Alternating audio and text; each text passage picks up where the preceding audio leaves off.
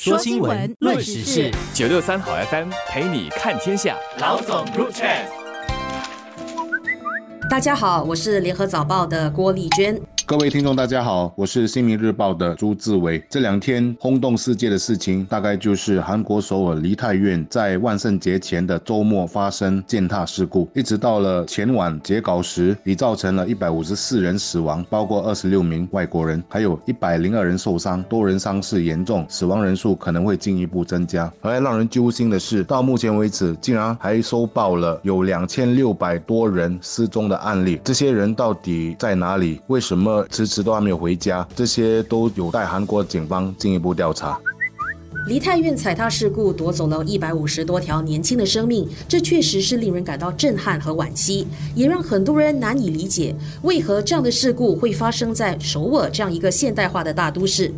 加上这不是梨泰院第一次办万圣节庆祝活动了，为何今年偏偏出了问题呢？我们知道事发时梨泰院的小巷人满为患，引发了踩踏事故。关于确切的事发原因，韩国政府已经承诺一定会彻查到底。目前知道的是，有一个说法是，四周的酒吧和夜店为了更严格的控制人数，所以拒绝了一些顾客入场。正因如此，在街上行走的访客比以前多了许多。一些人涌入事发的小巷，但这条小巷只有四米宽，根本就无法负荷涌入的人流。那另一方面，我们也知道，救援工作也是被拖慢了，因为附近街道有许多车违规乱停，阻碍了救护车和医护人员前进。这估计也造成了更大的人命伤亡。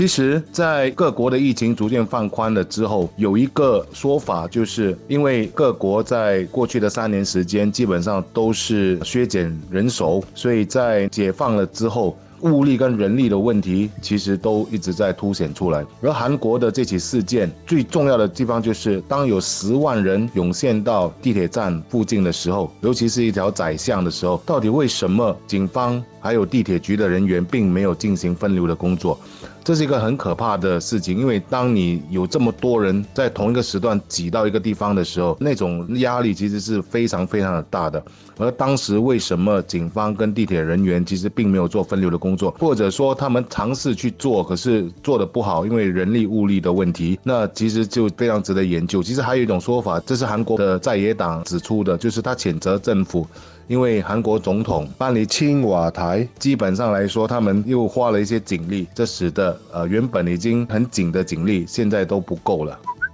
我想这起不幸的事故对我们所有人来说都是很重要的提醒。无论是在国内还是国外，出席人多的大型活动时，一定要提高警惕，可以事先观察场地周围有哪些出入口。那发生情况时，就比较懂得随机应变。特别是到国外旅行时，人生地不熟，对当地的地势、交通安排等等皆不熟悉，更要提高防备，不宜到人群拥挤的地方。早报访问的一名防身术教练就提醒：一旦发生踩踏，事故降低重心，保持身体平衡，特别是女性一定要迈开双脚，让重心变低，稳定身体。若不幸被撞倒的话，不要怕痛或者受伤，第一时间一定要拼尽全力站起来，为自己博得一线生机。那有一名保安公司的人员就建议呢，在拥挤的人群中，公众可以尝试在胸前做拳击的预备式动作，也就是用双手臂在胸前撑起一个三角形，用双肘来保护自己的前胸，让自己有呼吸的空间。当有人群推挤时，也可以用手臂来挡住，保护自己。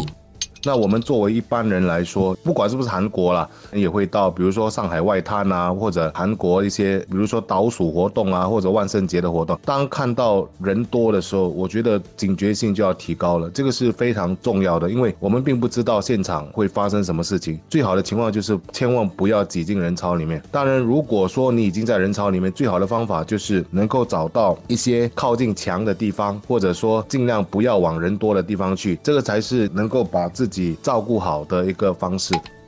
这次一百多个人死亡的例子，有将近一百个人是年轻的女性，这是非常悲哀的事情。这也可见女性比较瘦小的身子，在一个人挤人的这个环境里面是多么的脆弱。所以我觉得这些都是应该在未来当成我们的一个案例吧，就是告诉自己说，哎，这样的事情确实发生过。那我们去到任何地方的时候，当看到人多的现场的时候，尽量的就要避开。